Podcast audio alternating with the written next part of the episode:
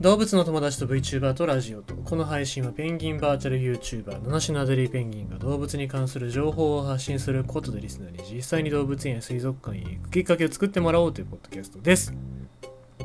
土曜日に生放送は、まあ、できればやりたいんですけども。まあちょっとネタがないんでできねえかなと思って。で、まあ土曜日になんかやろうかなと思ったら、伊東の森公園が、まあおそらく夏休みが終了したんで子供が少ないだろうと思って、まあちょっと土曜日に行こうかななんて思ってますけどね。えー、カメラの練習をしたいんですよ。カメラがこうなんか担当下手になってるなと。この間アドベンチャーワールドに行った時になんか使える写真があんまりなかったんでですね、もうちょっと練習しなきゃいけないなと思って。えー、まあなんで練習のも兼ねてちょっと動物園も行きたいんですけども本当はね夜の動物園行きたかったんですよこれが27日までえしかなくって、えー、まあなので残念ながらちょっと行けなかったんですけどまあでもね、えー、まあこういう時期僕は本当に今精神的にも肉体的にも毎回あの最近言ってますけども落ち込んでる時期でございますので何かでこう流れを持ってこないと、ね、このまま落っこちちゃっていくんで、ね、なんかそういうところをしたいなと思いますけどね。皆さんも、まあ、ぜひぜひ最近南極いちごじゃないや、えーと、動物の友達のハッシュタグで反応できてなくて申し訳ないですけども本当にあのちょっとツイートする暇もないのでね。まあなんとか生きていこうと思います。なんか暗くなってる。大丈夫かな僕。はい、えー、そんな感じでございまして今日のニュース読んでいきたいと思いますがこれはまあ伝え方が良くないのかなっていうちょっと物申したいニュースでございます。札幌市内で大量発生している巨大なガクスさんこいつを一気にやっつける動物が現れる。その名はアライグマ。見た目が気持ち悪いと評判の大型のガクスさ。ん札幌市内で大量発生しているこのクスさんをもしかしたら退治してくれるかもしれない動物の姿が撮影されました。クスさんを食べていたのは害獣として知られるアライグマです。8月29日夜札幌市南区、えー、定山渓のホテルのレストランの窓からその姿が撮影されました3匹のアライグマが現れ床に止まっていたクスさんを一気にパクパクと食べていく様子がうかがえます動画には映っていませんが、アライグマは他に2匹ほどいて、あ合わせて5匹でクスさんを食べていた可能性があります。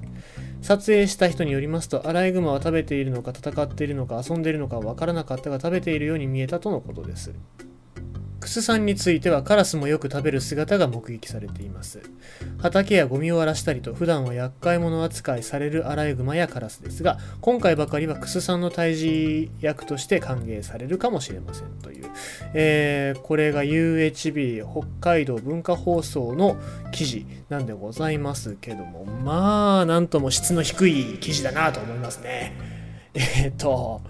まあ、これを言ってしまったので僕は今日は公開あの限定公開にしてますけども、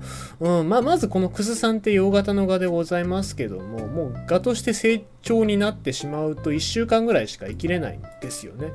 で、えー、まあ、ほっといても別にそんなに数は増えないんですよね。で、えーとまあ、この見出しがもうすでに見た目が気持ち悪いと評判の大型のガクスさんっていうこの記事の文頭がもうなんか文章としておかしいしそもそも気持ち悪いって誰の主観っていう話にもなってきますけど、えー、でまあ僕の中でまず問題なのはアライグマっていうのはあの害獣だっていうふうに書いてるんですけどもそのアライグマとカラスを同等に扱ってるっていうところがまあなんか問題の本質がよく分かってないのかなっていう感じがしますよね。でまあこれを記事にして、まあ、お金もらっちゃってるっていうことなんでまあまああの多分上司の人とかもこう GO を出したんだと思いますけどもんなんかそのなんだろうニュースを作る能力があんまりないのかなっていう気しますね。えー、まあこれあの及川丸さん、えー、この湿地帯の本なんか書かれてる及川丸さんがおっしゃってるんですけどももう本当にこういう一面しか見ないような記事はダメだともっと致命的な問題が生じるというところで SDGs やワンヘルスの考え方が出てきてるわけなのでテレビの影響力を考えると良くないニュース構成だと思いますという、えー批判プラスあとあのゲンゴロ飼育ブログをを書いてる、えーと、水中昆虫のブロガーの方は、えー、まあ、クスさんは気持ち悪いかもしれませんが実害があるわけではありません法規制されている特定外来生物アライグマにえー、その時だけ都合よく駆除してもらおうという話は意味不明で栄養状態が良くなって個体数が増え農作物の被害が増える可能性もあるでしょうということでそうなんですよね。だからこのクスさん食べてくれるからやったじゃなくてそれで増えて農作物に被害が出たらどうすんのっていう話になりますよね。でまあ気持ち悪い存在だからといってじゃあ食べていなくなってしまえっていう気持ちがすごくなんかこの記事の記事というかニュースのを作った人のなんか気持ちが出てるなっていう感じがしますし、まあ、もうちょっとねなんか作るんだったらその問題の本質としてアライグマもどうにかしなきゃいけないよねみたいなそういう落としどころにしてほしかったなと私は思います。ということでございましてまあなかなかこういう問題っていうのは広く浸透しないんだなっていうふうに実感させられました。えー、今日のニュースは北海道市内で、えー、クス酸を食べるアライグマが、えー、見つかることについて賛否両論という話でございました。